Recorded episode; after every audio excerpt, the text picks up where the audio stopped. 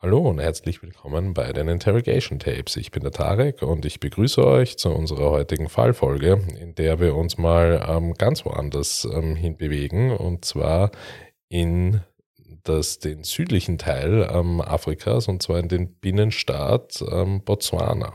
Botswana ist eben ähm, ein Binnenstaat innerhalb, ähm, innerhalb Süd Südafrikas äh, und grenzt im, im Südosten und Süden eben an, an Südafrika und im Westen und im Norden äh, an Namibia, sowohl an als auch an, an Sambia und ähm, Zimbabwe. Ist eine ehemalige englische Kolonie, ähm, die eben seit äh, 1966 äh, bereits unabhängig vom Vereinigten Königreich ist. Und ja, Trivia Fact äh, nebenbei. Laut dem Demokratieindex ähm, seit 2012 durchgehend ähm, äh, das Land, ähm, das, also das demokratischste Land ähm, auf dem afrikanischen Festland mit dem wirklich geringsten ähm, Korruptionswahrnehmungsindex. Was führt uns ähm, heute nach Botswana? Kein freudiger Anlass, ähm, sondern ähm, natürlich ein, ein Verbrechen, und zwar der Fall Mariette Bosch.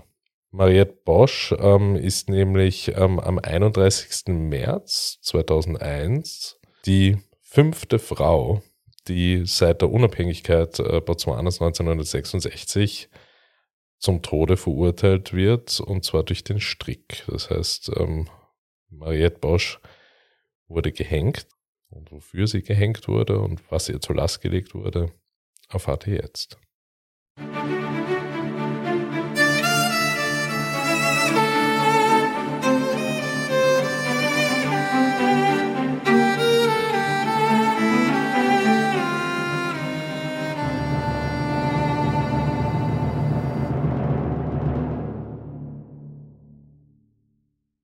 Mariette Bosch äh, stammt ursprünglich aus ähm, Südafrika und ähm, war eben wie viele ähm, zum damaligen Zeitpunkt Anfang der 90er Jahre, um exakt zu sein 1992, bereit, den großen Schritt in Richtung Auswanderung ähm, zu wagen. Und ja, zog mit ihrem ersten Mann Justin 1992 ähm, nach ähm, Botswana ähm, damals angezogen von der dort boomenden Wirtschaft äh, und ähm, auch der niedrigen Kriminalitätsrate, ähm, kauften sie ähm, ein Haus ähm, in, ich hoffe, ich spreche das richtig aus, in Fakalane, einem wohlhabenden Viertel der Hauptstadt Gaborone. Das ähm, Viertel ist bei wohlhabenden Südafrikanerinnen wirklich sehr, sehr beliebt. Hier konnten ähm, sie sich leisten, auch Dienstpersonal und ähm, Gartenpersonal zu haben. Ähm, Mariettes Tage waren mit Einkaufen, Bridge äh, und ähm, Casino-Besuche ähm, ausgefüllt. Ähm, die Wochenenden verbrachte sie mit ihrem Mann in Jagdhütten und auf Golfplätzen. Sie und Justin ähm, lernten zu einem späteren Zeitpunkt dann ähm, noch eine weitere Dame aus Südafrika kennen, äh, nämlich ähm, Maria, normalerweise als Ria bekannt, und Tini Wolmerans kennen, ähm, die in, ähm, eben auch in der Nähe wohnten und ähm, freundeten sich ähm, sehr, sehr schnell mit ihnen an. Justin, Mariettes Mann, kam dann sehr tragischerweise 1995 ähm, bei einem Autounfall ums Leben. Maria Wolmerans tröstete und half Mariette in dieser schweren Zeit. Ähm, sie verbrachten einfach viel Zeit miteinander und ähm, teilten ähm, sich den, den Arbeitsweg und sogar gemeinsam in den Urlaub. Zu dieser Zeit machte auch die Ehe von Ria und Tini eine sehr schwere Zeit durch. und es wird jetzt im Nachhinein behauptet, dass er und Mariette fünf Monate nach Justins Tod eine leidenschaftliche Affäre begonnen hatten. Tini versuchte sich äh, mit Ria zu versöhnen und ähm, verschaffte ihr auch einen Job als Finanzdirektorin eines Betonunternehmens, dessen Geschäftsführer ähm, Henny Kotze war. In der Nacht auf den 26. Juni 1996 war Ria ähm, Wolmerans alleine zu Hause, da Tini äh, zu dieser Zeit auf Reisen war. Also das war sie gewohnt. Sie war, ihr Mann war öfter auf Geschäftsreisen Äh, dementsprechend war das zu dem Zeitpunkt für sie auch absolut nichts Ungewöhnliches. Als sie ähm, spät nachts ähm, noch in die Küche ging, ähm, um sich ähm, eine Tasse Tee zu, zuzubereiten, ähm, wurde sie jedoch ähm, kaltblütig erschossen mit einer 9 mm Waffe. Im Nachhinein durchaus durch eine Person, die sie gekannt haben muss, da es keinerlei Anzeichen für ein gewaltsames Eindringen in das Haus gab. Das heißt, die Person wurde höchstwahrscheinlich freiwillig in das Haus gelassen. Zwei 9 mm Kugeln ähm, waren auf, ähm, auf sie abgefeuert worden. Sie wurde später am Abend ähm, von ihrer Tochter ähm, Marinia gefunden. Es sah alles auf den ersten Blick für die Polizei für einen Einbruch aus, der in irgendeiner Weise schiefgegangen sein muss. Die Polizei hatte zunächst keine Anhaltspunkte für den Mord und nahm drei Monate lang auch niemanden fest. Es fanden lediglich Befragungen und Ermittlungen statt. Tierney und Mariette äh, mieteten sich ähm, einen Monat nach Rias Tod gemeinsam ein Haus und gaben an, dass ihre Beziehung, die mittlerweile entstanden war, erst zwei Monate später ernst wurde. Also im September 1996, drei Monate nach dem Mord, hatten sie sich heimlich verlobt ähm, und den ihren jeweiligen Familien mitgeteilt, dass sie nach Südafrika fahren würden, um Hochzeitskleidung zu kaufen. Anfang Juni 1996 hatte sich Marietta von einem Freund in Südafrika, der sich ähm, um die Waffensammlung ihres verstorbenen Mannes Justin kümmerte, eine 9mm Browning-Pistole geliehen, weil sie damit ähm, auf Scheiben schießen wollte. Das Mitbringen einer Schusswaffe nach Botswana war an sich schon eine Straftat. Mariette machte hier zwei Fehler, die entscheidenden Beweise gegen sie liefern würden. Sie hatte Judith Bosch, ihre Schwägerin, die noch in Südafrika lebte, erzählt, dass sie in Tini verliebt sei und dass sie heiraten wollten. Außerdem hatte sie ähm, Judiths Ehemann ähm, nach dem Mord die Waffe gegeben. Judith Bosch ähm, erinnerte sich ähm, an den Anruf ähm, einer Freundin am Morgen nach dem Mord, ähm, die sie über den Tod von Ria informierte. Sie fragte die Freundin ähm, nach der Tatwaffe und erfuhr, dass es sich um eine 9mm Automatikpistole handelte. Die Freundin, ähm, die sich um die Waffensammlung der Familie kümmerte, hatte Judith davor erzählt, dass Mariette sich eine der Pistolen ausleihen wollte. Als Judith von der Tötung und der verwendeten Waffe erfuhr, überredete sie Mariette, ihr die Waffe zurückzugeben. Judith Bosch ähm, übergab die Waffe dann der Polizei. Die gerichtsmedizinische Untersuchung ergab, dass es sich bei der sichergestellten Waffe um die Mordwaffe handelte und Mariette und Tini wurden am 6. Oktober 1996 verhaftet. Genie hatte ein solides Alibi für die Mordnacht, ähm, der nachweisen konnte, dass er eben auf Reisen war. Drei Monate lang weigerte sich ähm, Mariette nach ihrer Verhaftung mit der Polizei über die Waffe überhaupt erst zu sprechen und konnte nicht einmal Tierney einen schlüssigen Grund für die Mitnahme der Waffe nach Botswana nennen. Schließlich machte sie eine Aussage, in der sie Henny Kotze als die Person nannte, für die sie die Waffe ins Land gebracht hatte. Mariette wurde nach zehn Monaten Haft auf Kaution freigelassen und kam 18 Monate nach dem Mord vor Gericht. Sie und Tierney heirateten 1998, während Mariette auf Kaution freigelassen wurde. Ihr Prozess wurde im Dezember 1999 am obersten Gerichtshof von Botswana in Lobatse von Richter Isaac Abogaye eröffnet. Wie in Afrika üblich ähm, gibt es keine Geschworenen und der Richter muss das Urteil fällen. Nach Ansicht der Staatsanwaltschaft war es Mariette, die über die Mauer in den Garten der Wolmerans geklettert war, das Haus betreten und Maria erschossen hatte. Mariette behauptete, zum Zeitpunkt der Tat übergewichtig gewesen zu sein und deshalb nicht über die Gartenmauer geklettert sein zu können. Dies wurde vom Gericht mit der Begründung zurückgewiesen, dass sie einen Schlüsselbund gehabt hätte.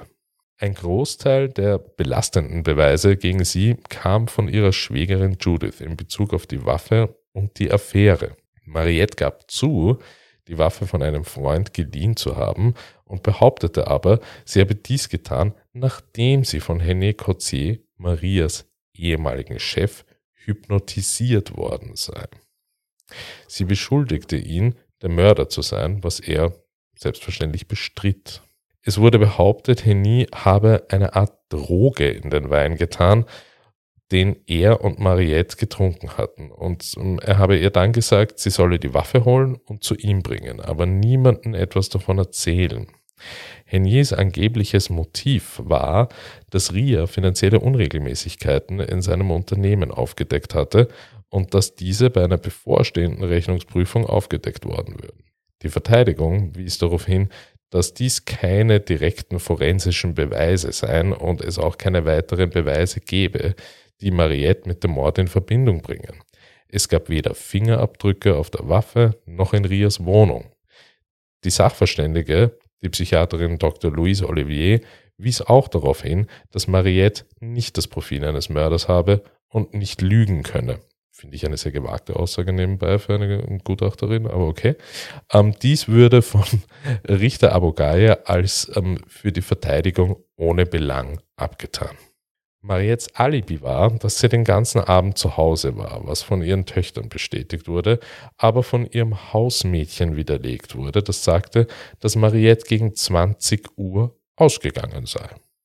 Die Indizien, die gegen Mariette sprachen, waren also sehr überzeugend. Die Tatsache, dass sie die Tatwaffe ins Land gebracht hatte, war unbestritten. Die Wahrscheinlichkeit, dass sie und Tieni von dem Mord am Andrea eine Affäre hatten, war groß. Das Alibi für die Tatnacht war jedoch umstritten und das Tatmotiv auf der anderen Seite sehr klar.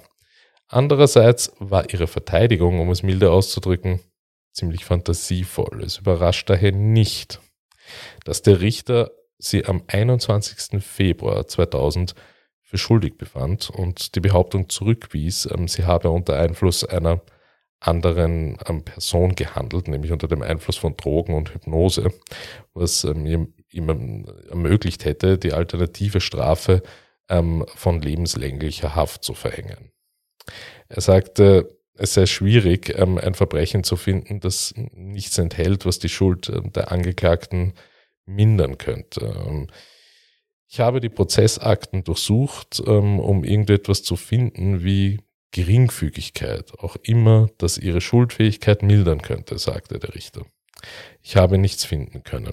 Das Verbrechen wurde sorgfältig geplant, um ihnen die Möglichkeit zu geben, den Ehemann der Verstorbenen zu übernehmen. Sie wurden ohne Mitleid und mit unschuldigen Opfern begangen. Sie wollten die Verstorbene beseitigen, um ihren Ehemann heiraten zu können. Ich habe keinen Zweifel, dass das Verbrechen vorsätzlich begangen wurde. Richter Isaac Abogaye brauchte 30 Minuten, um sein Urteil zu verkünden und fragte Mariette am Ende, ob sie noch etwas zu sagen habe, bevor sie verurteilt werde. Sie antwortete, ich bin nicht schuldig, sondern Sie, mein Herr, verurteilen eine Frau für etwas, das sie nicht getan hat. Daraufhin unterbrach er die Sitzung für fünf Minuten, bevor er zurückkehrte, um das Urteil über sie zu fällen. Der Richter erhob sich, setzte sich die schwarze Kappe auf und sagte zu ihr, sie werden ins Gefängnis zurückgebracht und dort am Hals aufgehängt, bis sie tot sind. Ihr Leichnam wird an einem Ort beigesetzt, den der Staatspräsident bestimmen kann. Möge der Herr ihrer Seele gnädig sein. Ihre ältere Tochter, Charmaine 20, war fassungslos über das Urteil und die ähm, damit verbundene Strafe und musste von Verwandten ähm, unmittelbar ähm, vom Verhandlungsort weggebracht werden, da sie zusammenbrach. Während ihre jüngere Tochter, die 14-jährige Sonnet, versuchte ihrer Mutter hinterherzulaufen, als diese unter Bewachung aus dem Gerichtssaal geführt wurde. Aber es wurde ihr nicht gestattet, Kontakt aufzunehmen. Mariette wurde in das Zentralgefängnis von ähm, Gabron zurückgebracht und in Einzelhaft in der Todeszelle untergebracht, wo sie auf ihre Berufung wartet.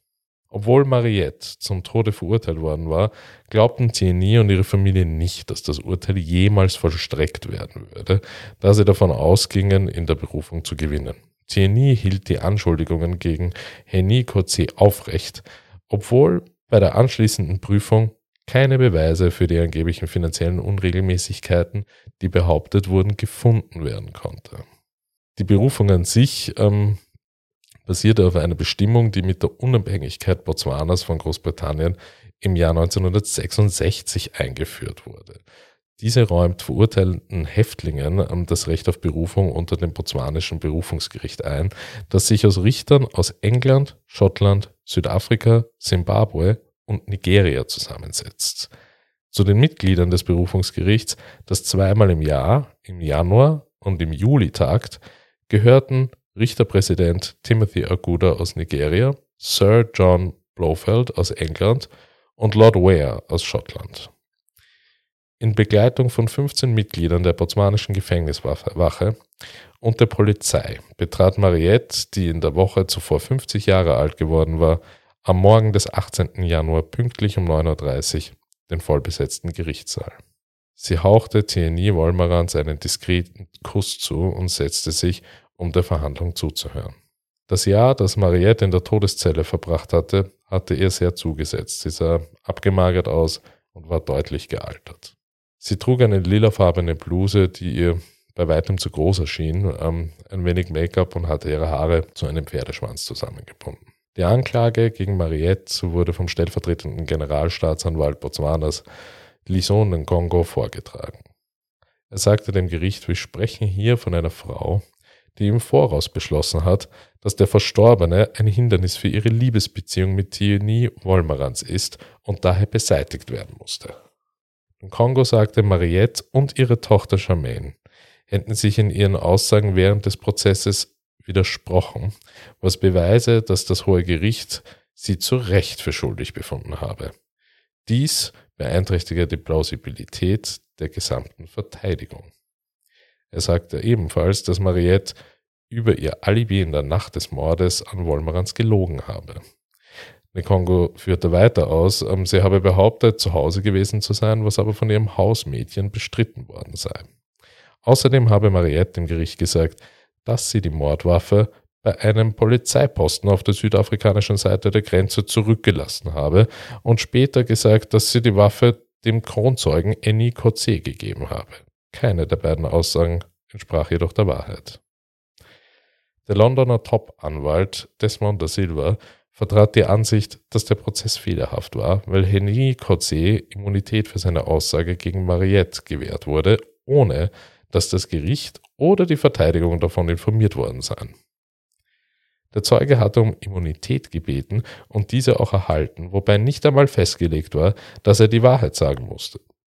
Soweit ich das sehen kann, ist das mehr oder weniger erstaunlich, sagte er. In der Berufungsverhandlung wurden Beweise dafür vorgelegt, dass Mariette eine abhängige und verletzliche Persönlichkeit hatte und leicht beeinflussbar war. Der entscheidende Punkt war, wer, wenn überhaupt, Mariette zu den Verbrechen beeinflusst hat.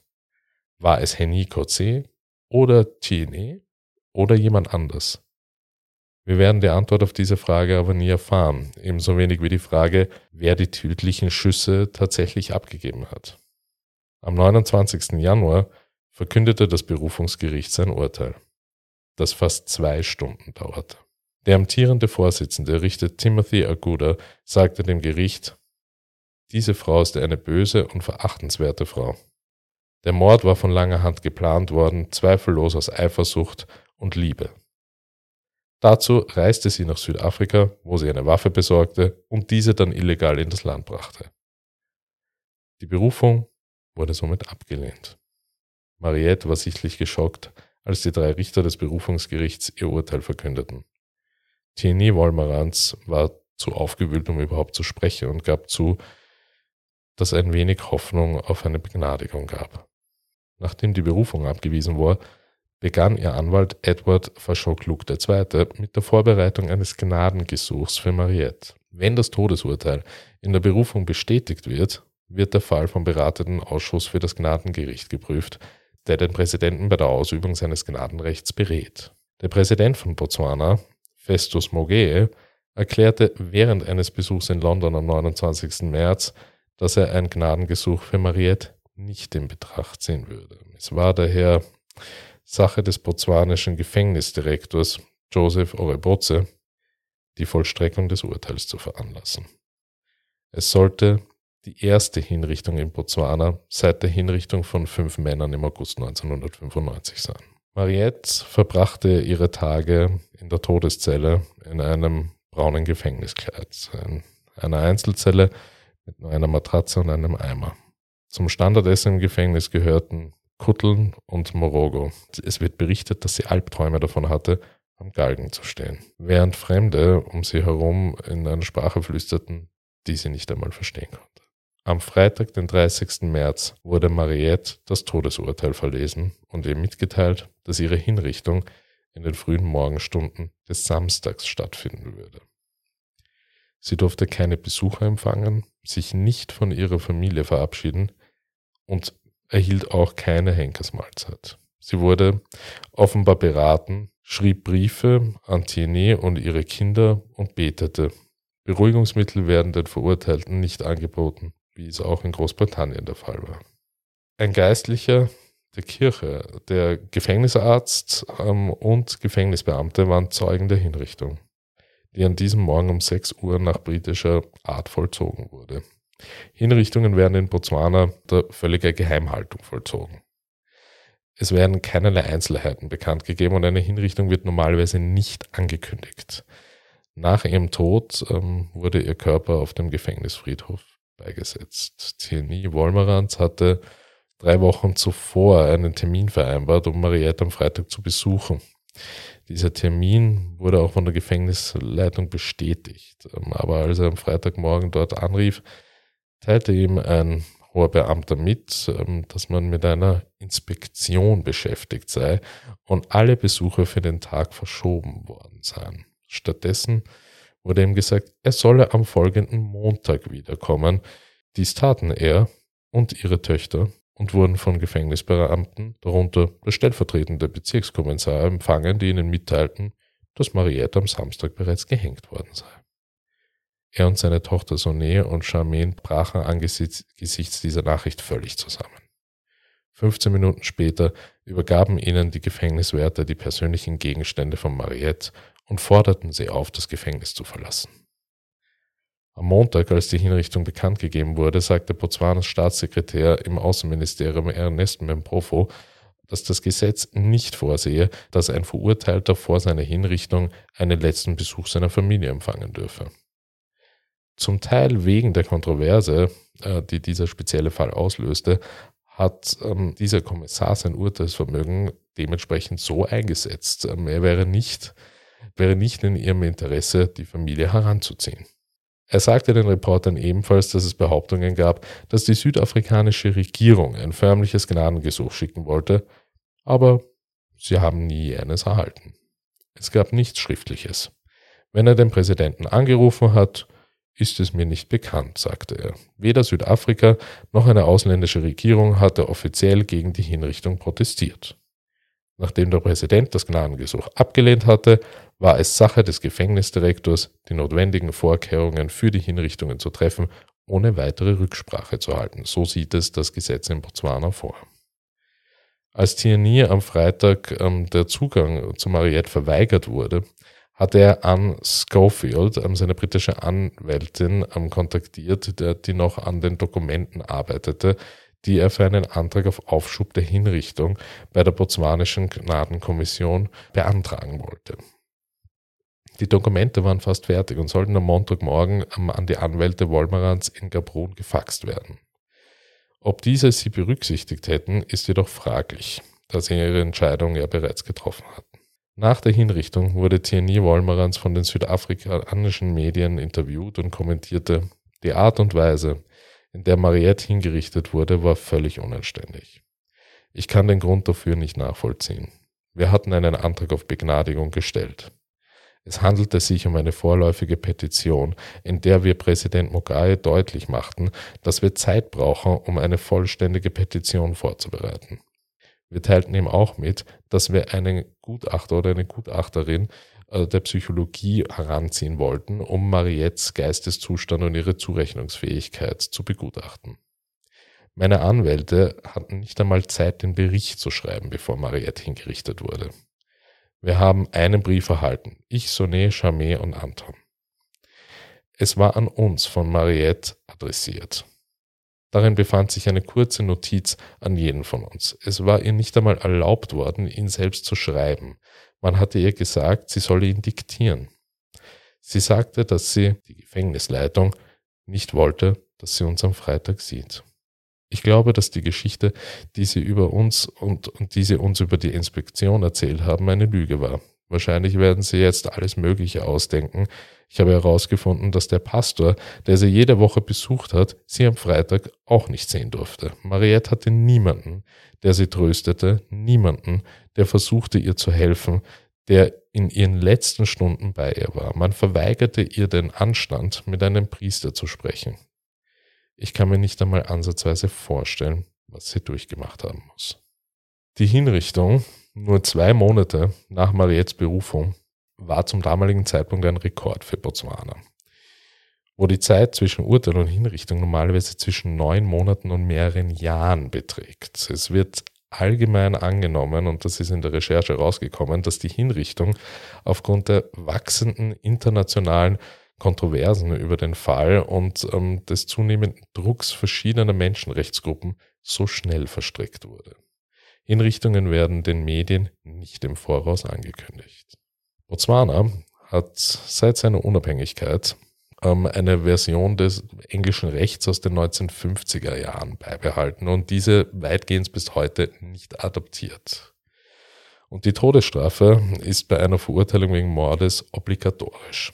Das Rechtssystem kennt keine Abstufungen von Mord. Es besteht ein automatisches Berufungsrecht äh, bei einem ähm, Gremium von Commonwealth-Richtern, die aus verschiedensten Ländern, in diesem Fall auch aus Schottland stammen. Sobald die Berufung jedoch abgelehnt wurde, liegt die endgültige Entscheidung über eine Begnadigung allein beim Präsidenten. In den vergangenen 28 Jahren hat Botswana 30 Männer und vier Frauen gehängt.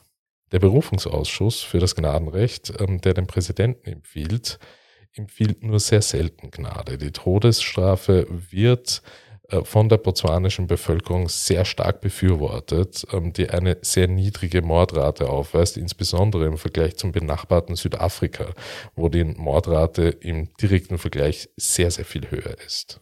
Im Fall von Mariette Bosch gibt es mehrere Aspekte, die vor dem Hintergrund untersucht werden müssten. Auch wenn man der Meinung sein kann, dass das Todesurteil in ihrem Fall zu hart war, da die Beweislage wieder mal mehr auf Indizien als auf wirklich handfesten Beweisen beruhte, wurde ähm, es ähm, von der lokalen Bevölkerung in diesem doch recht demokratischen eigentlich und stark religiösen Land voll und ganz unterstützt.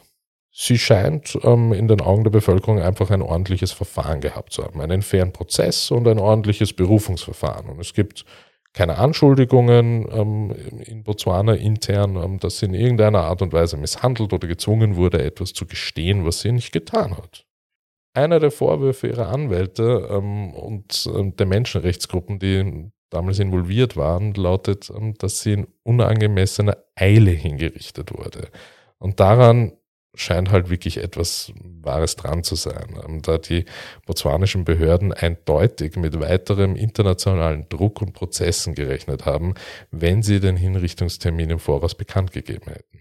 Man kann hier zwar natürlich zustimmen, dass es in gewisser Weise grausam war, ihr nicht zu gestatten, sich von ihrem Ehemann und ihrer Familie zu verabschieden, aber es hat sie davor bewahrt, die Stunden und Minuten bis zu ihrer Hinrichtung und den schwierigen und emotionalen Abschied miterleben zu müssen, was beides sicher auch eine enorme Belastung gewesen wäre. Es ist wirklich nur sehr schwer vorstellbar.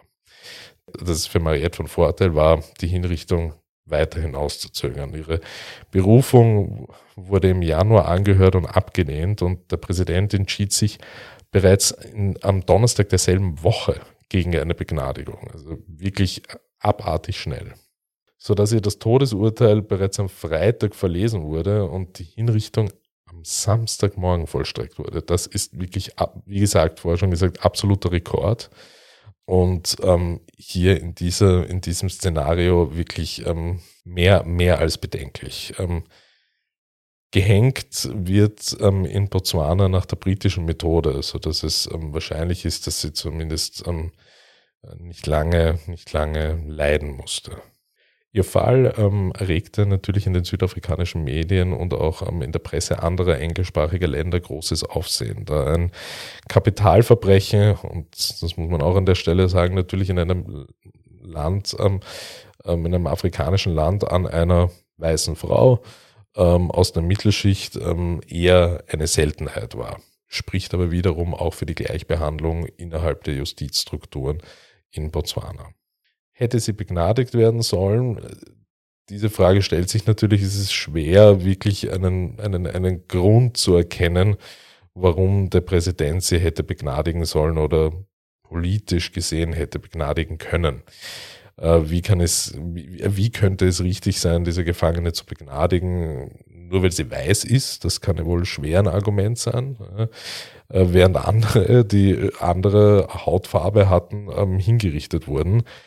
Einzig und allein ähm, die Beweislage und ähm, der Ausgang des Prozesses kann hier maßgeblich sein. Das ist der einzige Punkt, über den man streiten kann. Das werden wir auch in unserer nächsten Analysefolge. Ähm, denn ähnlich ähm, wie beim Fall Jill Dando, vielleicht nicht ganz so krass, aber, aber, aber es gibt durchaus Parallelen, gibt es hier ganz, ganz viele Indizien, die wirklich fürchterlich ausschauen für, also ganz, ganz schlimm ausschauen für ähm, Mariette. Aber die schlussendlichen stichhaltigen Beweise sind dünn, bestenfalls gesagt. Dementsprechend ist es natürlich sehr schwer zu beantworten, ob diese, ähm, diese Strafe zu Recht verhängt worden ist oder nicht. Das wiederum wirft die Frage der Todesstrafe generell auf, ähm, dessen Thema dieser Episode aber auch nicht sein soll. Wir wollen uns hier dann eben ähm, in der nächsten Analysefolge prinzipiell einerseits auf die Indizien und die Motivlage konzentrieren und andererseits auch versuchen, wieder mal aufzuarbeiten, ähm, in welcher Art und Weise der psychische Zustand von Mariette ähm, für den Verfahrensausgang hätte maßgeblich sein sollen. In diesem Sinne bedanke ich mich für das Zuhören der heutigen Fallfolge und wir hören uns in der nächsten Episode. Tschüss.